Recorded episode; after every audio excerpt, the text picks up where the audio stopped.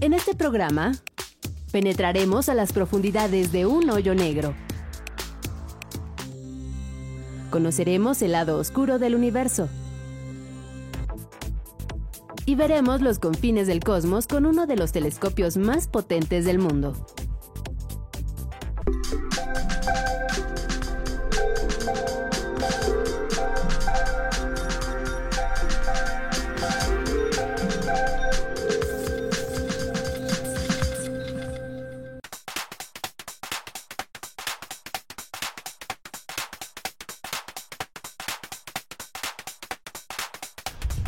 A Factor Ciencia, yo soy Alejandro García Moreno.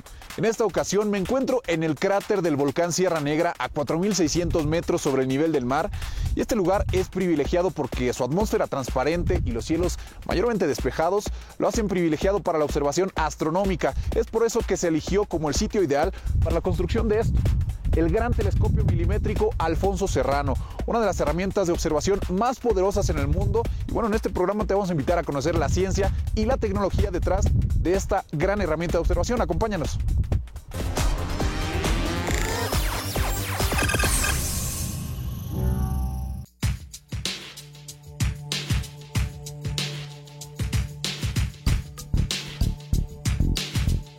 El gran telescopio milimétrico Alfonso Serrano recibe su nombre en honor al doctor Alfonso Serrano Pérez Grobas, uno de los principales impulsores de este gran proyecto, que también fue director del Instituto Nacional de Astrofísica, Óptica y Electrónica a finales de la década de los 80.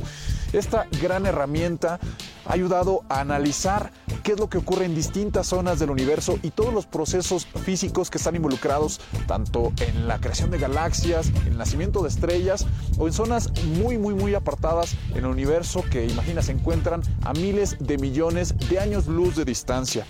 Por cierto, ¿sabías que el Gran Telescopio Milimétrico recientemente ayudó a descubrir uno de los hoyos negros más grandes de los que se tenga noticias? Son grandes misterios del universo. Colosos con una fuerza gravitacional descomunal que pueden atrapar galaxias enteras. Una concentración de materia y energía tan alta que arrastra como si fuera un embudo sin límite todo lo que está cerca. Son agujeros negros. Ni la luz se escapa de ellos. Surgen cuando muere una supergigante roja, estrella 50 veces más grande que nuestro Sol. Al quemar todo su hidrógeno, explota, expulsa materia de sus capas exteriores y genera intensos rayos de luz. Los restos del núcleo se comprimen y atraen violentamente toda la materia que se mueve a su alrededor. El hoyo negro se ha formado. Un cuerpo cósmico como este se encuentra en el centro de nuestra galaxia, la Vía Láctea.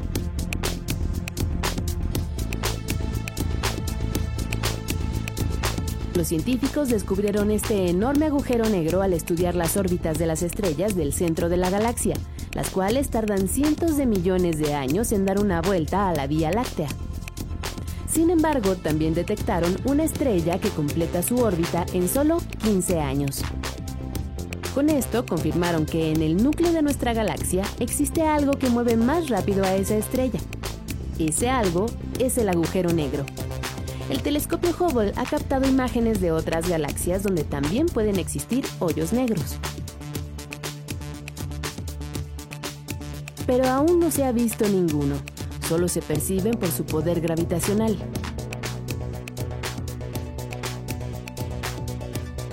Los especialistas aseguran que los hoyos negros son más comunes de lo que imaginamos, como el descubierto con el telescopio milimétrico del Instituto Nacional de Astrofísica, Óptica y Electrónica, el INAOE, que se encuentra en el estado de Puebla. El hallazgo fue encabezado por un grupo de astrónomos, entre los que se encuentran el mexicano Omar López Cruz. Es un agujero negro ultramasivo, 10 mil millones de veces más grande que el Sol, casi del tamaño de la Vía Láctea. Hasta ahora es el más grande descubierto en el universo.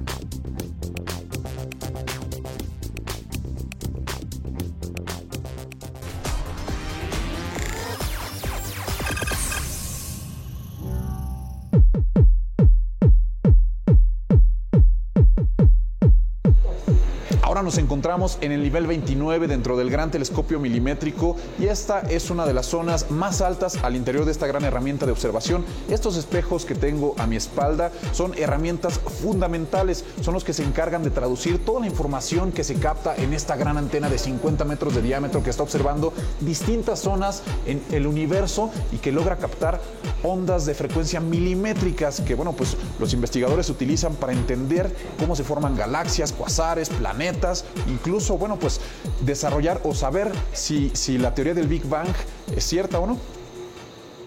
La evolución de, los telescopios en general empezó hace 400 ah, años, cuatro siglos aproximadamente, con telescopios ópticos. Y poco a poco, con el desarrollo de la tecnología, los astrónomos o los científicos tenían la oportunidad para observar el universo en, uh, el infrarrojo, en el radio, en rayos X, con satélites y finalmente, solamente en los últimos 20 y 30 años, en las frecuencias milimétricas. So, realmente es una nueva ventaja.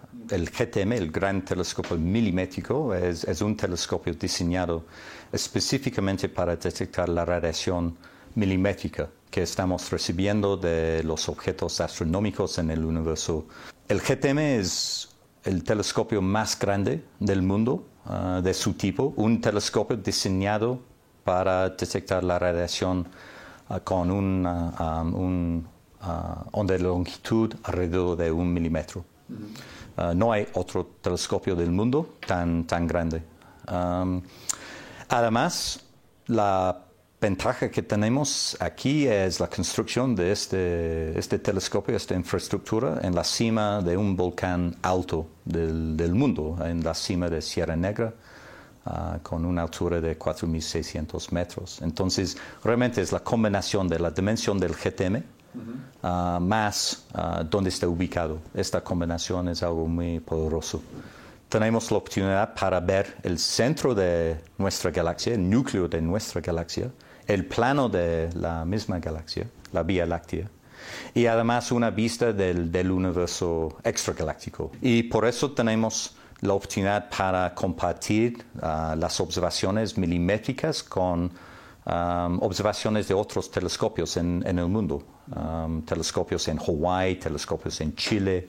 Podemos ver toda la historia del universo los objetos más cercanos, a objetos en nuestro sistema solar, y las galaxias más lejanas, las, las primeras galaxias en formación en el universo lejano.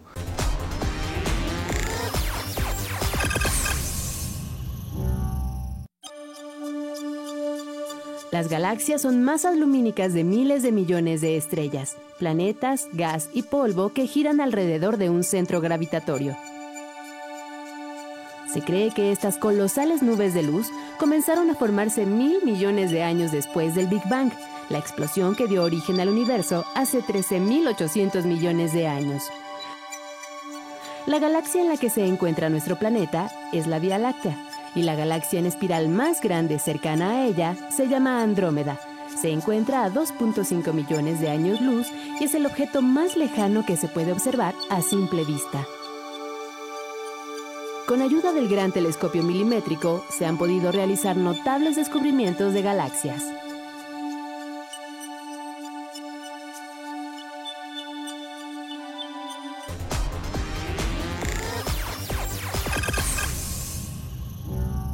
Con el desarrollo de la astrofísica y la física cuántica se plantea que gran parte del universo está formado por energía y materia que es invisible. A esta la han llamado materia oscura. Los científicos plantean que esta materia invisible es la fuerza que está originando que el universo se expanda.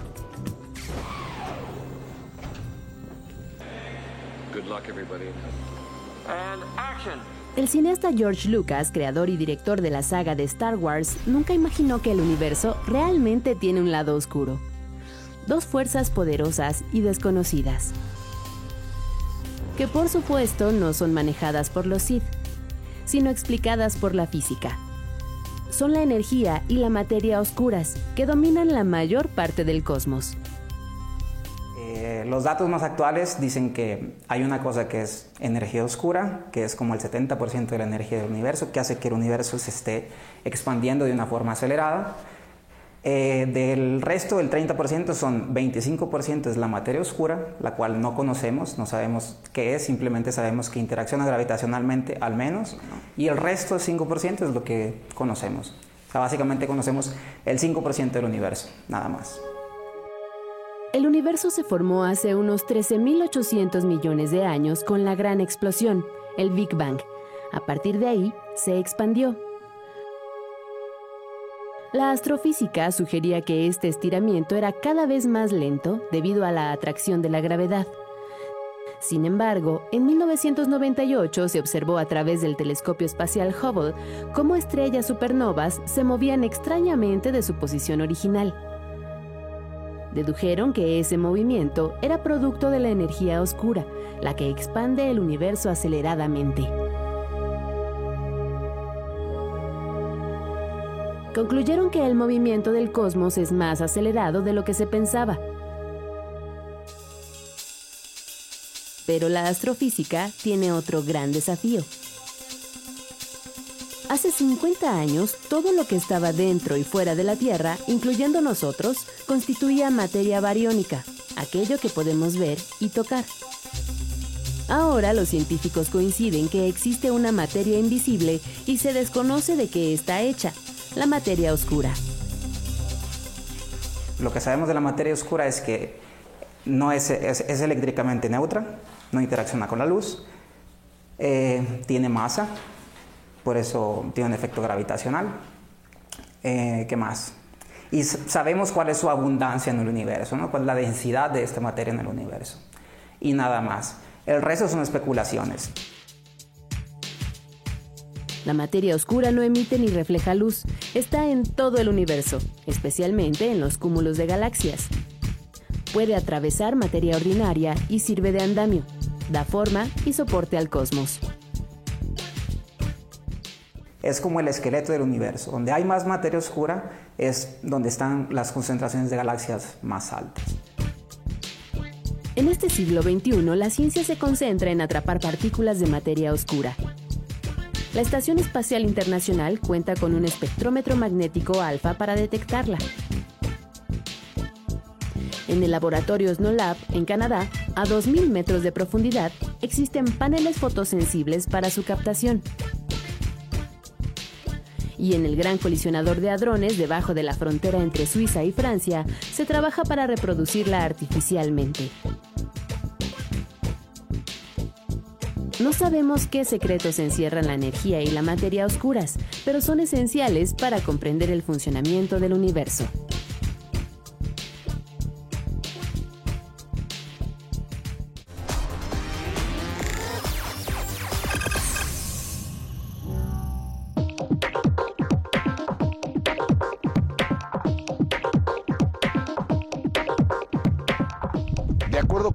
Del Big Bang, todo lo que existe comenzó a formarse hace 13.800 millones de años con una gran explosión que dio origen a la fusión de partículas, por lo tanto a la formación de planetas, estrellas, galaxias y todo, todo lo que conocemos. Te invito a conocer un poco más de esta teoría. El nombre Big Bang es un nombre que fue acuñado por un astrónomo, en este caso sería Fred Hoyle, quien en una, en una discusión, un programa de radio, ¿sí? hablando en contra de la teoría del Big Bang, él decide llamarle a este, a este modelo el gran estallido. El nombre prendió fuertemente, pues la teoría, la propia teoría que defendía Hoyle pasó a segundo plano, era la teoría de creación eh, estacionaria del, del, universo. Y esta teoría, la teoría del Big Bang, es la que se ha mantenido desde aquella época hasta hoy como la que nos da mejores respuestas eso no significa que responda a todo, pero nos da mejores respuestas eh, de acuerdo con lo que se va descubriendo cada año sobre el cosmos. Eh, consiste en la idea de que el universo tuvo un origen, ¿sí? un origen y es un origen temporal. Este es un evento que ocurrió hace unos 13.820 millones de años. Es decir, el Big Bang no es como una explosión en el espacio, cuando, cuando algo explota en el espacio, eh, las partículas, digamos, del, objeto que, explotó, tienen un origen, un punto, desde el cual salen en todas las direcciones y lo hacen dentro de un espacio. El Big Bang no es así. El Big Bang es un, es un evento violento en el cual eh, el propio espacio y el tiempo se originan allí, en este evento. Y a partir de este evento recién el tiempo comienza a correr. Y a partir de este evento recién hay un espacio que va a contener posteriormente a lo que hoy llamamos materia. Según los modelos, eh, lo que existía en un principio es algo que se llama el falso vacío. ¿sí? Este es un concepto de la mecánica cuántica, es un concepto técnico, físico, en el cual se cree que entonces eh, hay, algo que se llama las simetrías, son este, principios matemáticos y físicos. Eh, se produce una fluctuación y entonces se rompen esas simetrías. Esta energía del falso vacío es la que es la responsable de darle este impulso inicial a, este elemento primordial. No sabemos de qué está hecho. ¿sí? Con el tiempo, digamos, este, se enfría, se va, este elemento se va expandiendo. Las temperaturas, que son enormes al principio, van disminuyendo y se empiezan a separar, digamos, este, la radiación de lo que después se convertiría en materia. Y en ese momento, recién la radiación o el brillo inicial viaja por el, por el universo y actualmente nosotros lo podemos percibir como la radiación cosmológica de fondo.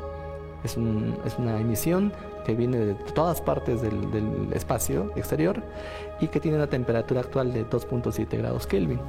Ese es como el, la huella digital, si, uno quiere pensar en eso, de este estallido inicial. Es una de las, eh, de las pruebas que nos alientan a pensar que el modelo o la descripción que tenemos del origen del universo es correcta. Factor Ciencia. Regresamos.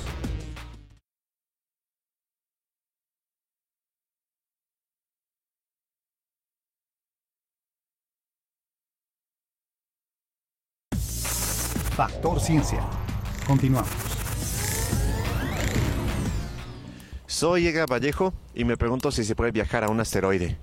De hecho, la NASA eh, en diciembre de 2014 eh, realizó la primera prueba de su nuevo vehículo espacial, la cápsula Orión, que se va a utilizar dentro de pocos años para llevar astronautas eh, a la Luna, a un asteroide que se pondrá en órbita lunar, a tomar muestras del asteroide para fines científicos y más adelante con algunos aditamentos la misma cápsula Orión, eh, que es eh, la nueva nave emblemática de la NASA, servirá para ir a Marte. Así es como la NASA maneja este nuevo vehículo espacial, la cápsula Orión. Es para seguir explorando el espacio profundo, para regresar a la Luna, visitar asteroides y llegar dentro de 20 años al planeta Marte. Lo del asteroide también es un tema muy interesante, ¿verdad? Porque mucha gente se asusta. Saben, los que saben que la NASA piensa capturar un asteroide eh, en esta misma década, ojo, en esta misma década, ya estamos en 2015, van a capturar un asteroide, lo van a remolcar y lo van a dejar en órbita lunar. Y ahí se va a quedar el asteroide dando vueltas y vueltas. O sea, la Luna va a tener su propio satélite.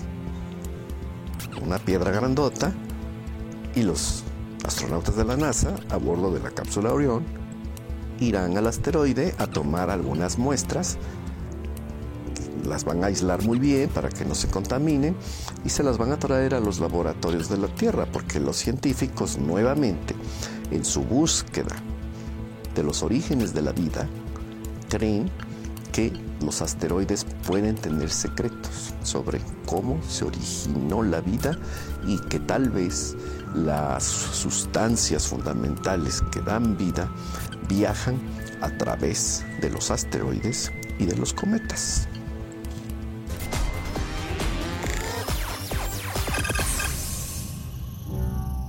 Nos encontramos en uno de los contrapesos del gran telescopio milimétrico. Este lugar es el encargado del movimiento de inclinación de la gran antena de 50 metros. Si nos damos cuenta, se trata de un engrane gigantesco que es impulsado por motores bastante poderosos.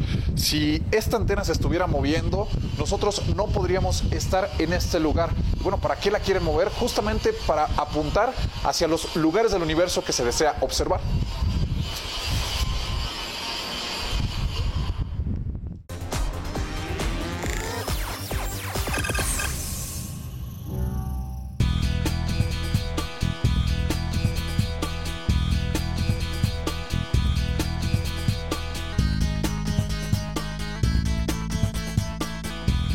Desde hace poco, más de 400 años, la humanidad comenzó a disfrutar las maravillas del universo, esto con la invención del telescopio de la mano del italiano Galileo Galilei. Una de sus principales aportaciones y de las primeras que realizó fue la observación de las lunas de Júpiter. Con el paso de los años y el avance de la tecnología, hoy es posible contar con herramientas mucho más sofisticadas y poderosas, tanto en el planeta como fuera de él. Son como ojos que continuamente están vigilando el universo en busca de los secretos que tiene por develarnos.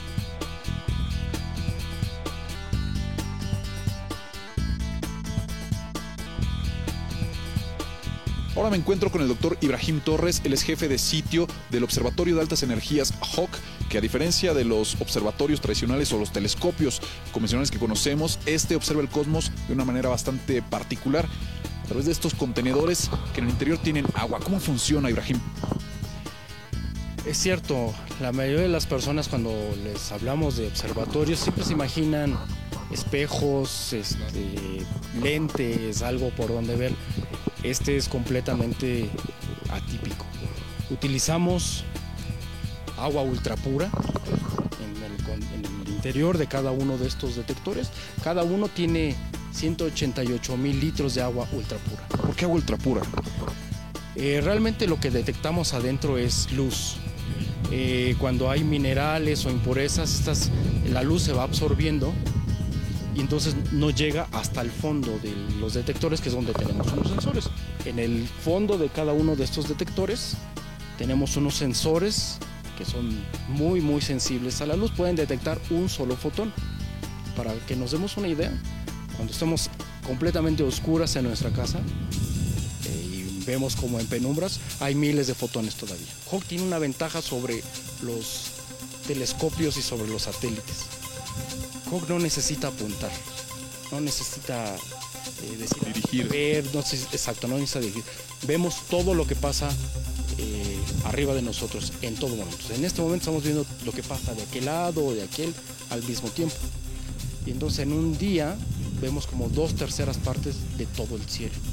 ¿Qué eh, dimensiones tiene este, eh, este observatorio a nivel mundial? Hawk es el observatorio de rayos gamma más grande del mundo en su. Eh, Está en una plataforma de casi 23 mil metros cuadrados. Ok, de aquí, bueno, pues obviamente ahorita están recibiendo eh, rayos cósmicos y están detectándolos, pero ¿cómo se interpretan? ¿Nos muestra? Claro, para eso te- tengo que invitar al centro de comando. Acompáñanos.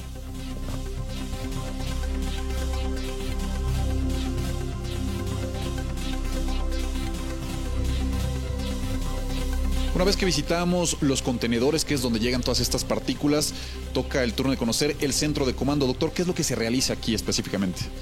Bueno, aquí es donde se recoge toda la información que viene de los sensores. Los sensores, como te explicaba, detectan luz. Realmente lo que hacen es transforman la cantidad de luz que les llega a un pulso eléctrico. Entonces, si les llega poquita luz, es un pulso chiquito, si les llega mucha luz, es un pulso más grande. Eh, eso viaja a través de, de- de cables subterráneos y fibra óptica hasta este lugar, donde se concentra todas las señales, se pasan por la electrónica que transforman todo eso a algo digital. Las computadoras te lo presentan como algo que tiene como más sentido para nosotros. Este es un mapa del cielo Ok.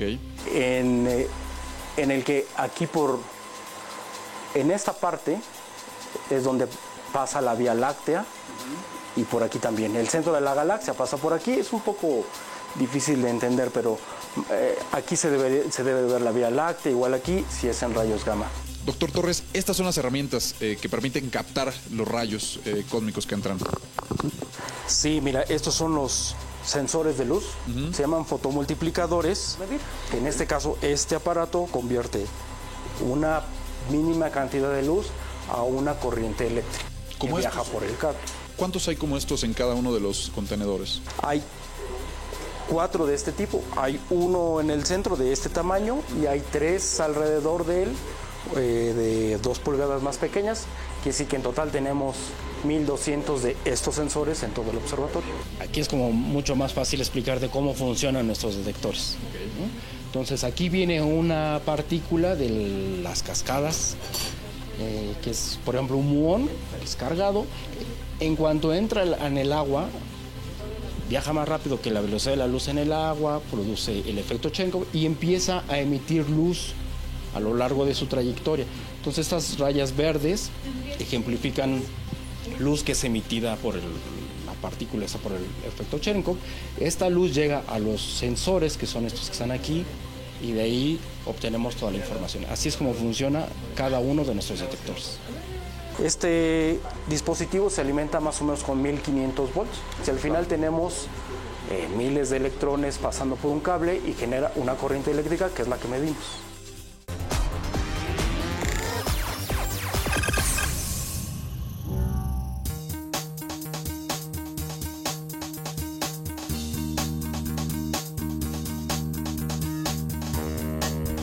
Espero que hayas disfrutado este programa y nuestra visita al Gran Telescopio Milimétrico y el Observatorio de Altas Energías HOC. Te recuerdo que puedes seguirnos en Twitter, Facebook, visitar nuestro portal o descargar cualquiera de nuestros programas a través de iTunes. No olvides que nosotros seguimos investigando lo que ocurre en el mundo de la ciencia y la tecnología para llevarlo hasta tu pantalla. Yo soy Alejandro García Moreno. Esto fue Factor Ciencia.